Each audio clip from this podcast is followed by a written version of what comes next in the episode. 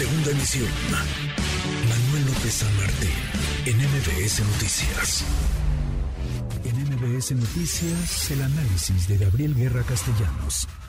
Um, Específicamente en lo que refiere a México, el supuesto involucramiento de miembros de la policía, el ejército y otras instituciones gubernamentales mexicanas en actos graves de corrupción y ejecuciones arbitrarias e ilegales sigue siendo un desafío grave para México y es por eso que se destacaron en nuestro informe. Lo que decía los voceros del Departamento de Estado de Estados Unidos defendiendo ese informe del Departamentito de Estado, diría el presidente López Obrador. Querido Gabriel, Gabriel Guerra Castellanos, como cada miércoles, qué gusto escucharte, ¿cómo estás? Igualmente, mi querido Manuel, muy buenas tardes.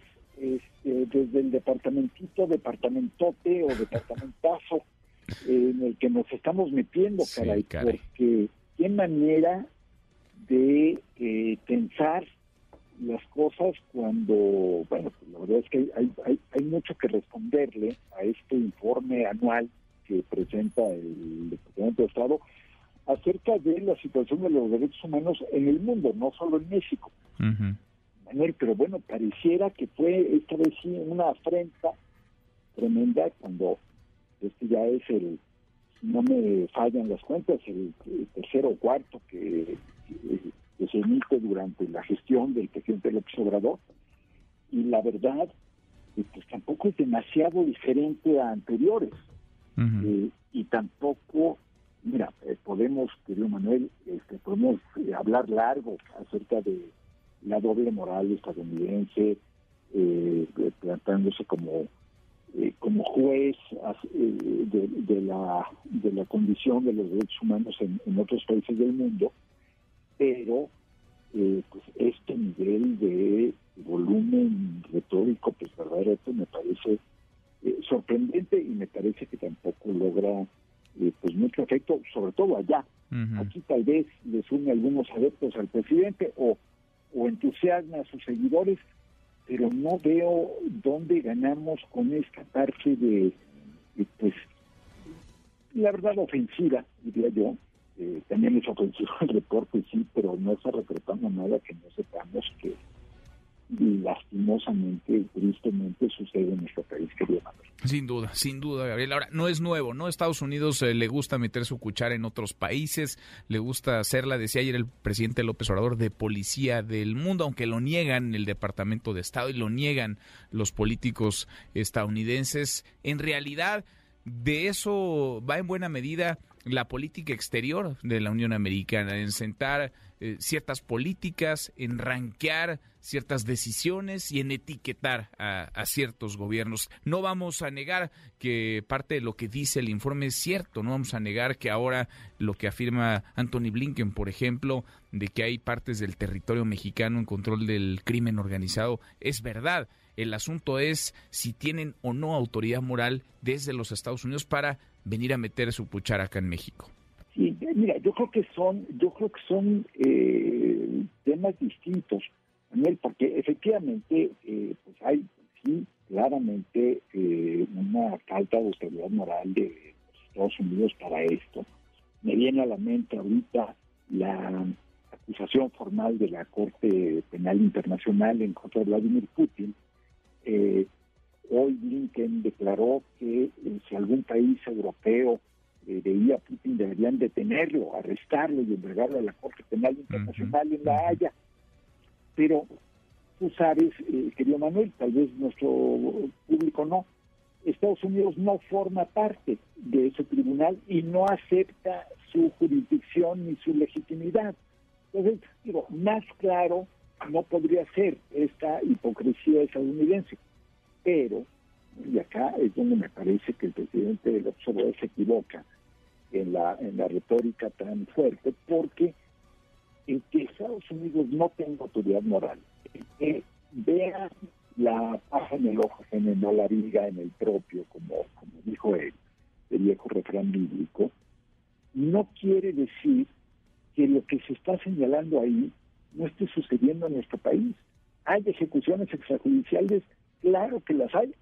La misma Comisión Nacional de Derechos Humanos, esa que tantas veces hemos criticado bajo la dirección ahora, bueno, dirección es una manera amable de ponerlo, de eh, Rosario, Rosario Piedra Ibarra. Piedra Ibarra. esa comisión está diciendo, está acusando formalmente al ejército mexicano de haber asesinado a cinco jóvenes en Tamaulipas, a cinco jóvenes desarmados. Sabemos que hay partes del país a las que no se puede eh, viajar, a las que ningún ciudadano común y corriente, ya no digamos se atrevería o no, no, no puedes entrar. Sabemos que el crimen organizado tiene control de muchas zonas, sabemos que en los estados se suceden asesinatos de periodistas, de defensores de derechos humanos, de activistas ambientales. Bueno, por Dios, qué eh, ganas de eh, negar la realidad, de tapar el sol con un dedo. Y sí, sabes que yo eh, cuando veo alguna cosa que deba de reconocerse el gobierno, la reconozco, no tengo problema con ello.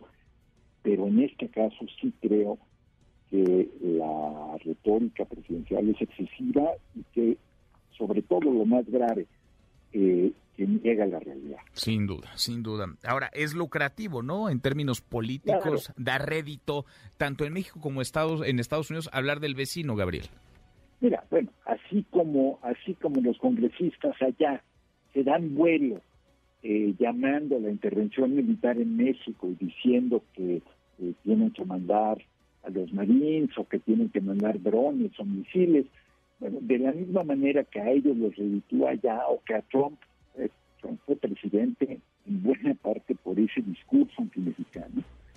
De la misma manera que en México juega muy bien esa retórica y hay un sector de la población que sí dice eh, bien por el presidente, que los está poniendo en su lugar, que les está contestando, que les dice todo lo que se merecen yo me pregunto si vale la pena un presidente que tiene 60 y medios por ciento de aprobación, eh, cuyo partido trae las ventajas que trae en todas las encuestas, que tiene, la verdad, eh, entrando casi ya al quinto año, eh, al fin del quinto año, perdón, pues, no falta un año y medio para, para que termine su periodo presidencial el presidente, vale la pena o es necesario este nivel de retórica incendiaria para tener eh, contento a su público.